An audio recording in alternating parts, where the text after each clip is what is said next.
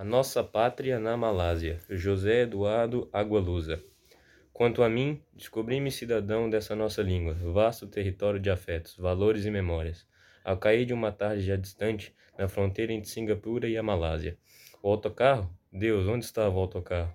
Eram centenas ali, na escuridão todos me pareciam iguais. Tentei lembrar-me do rosto do meu vizinho, tentei lembrar-me de algum outro passageiro.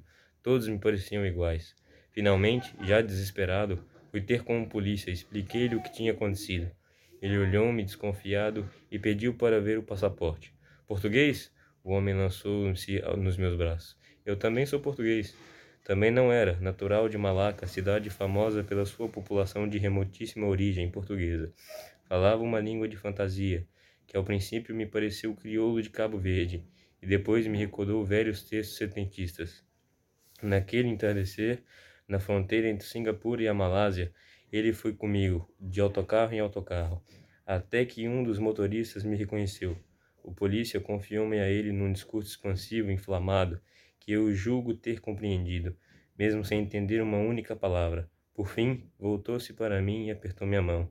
Não sei se chorei, não me lembro, talvez tenha chorado. Pedro Nonoé Acho que o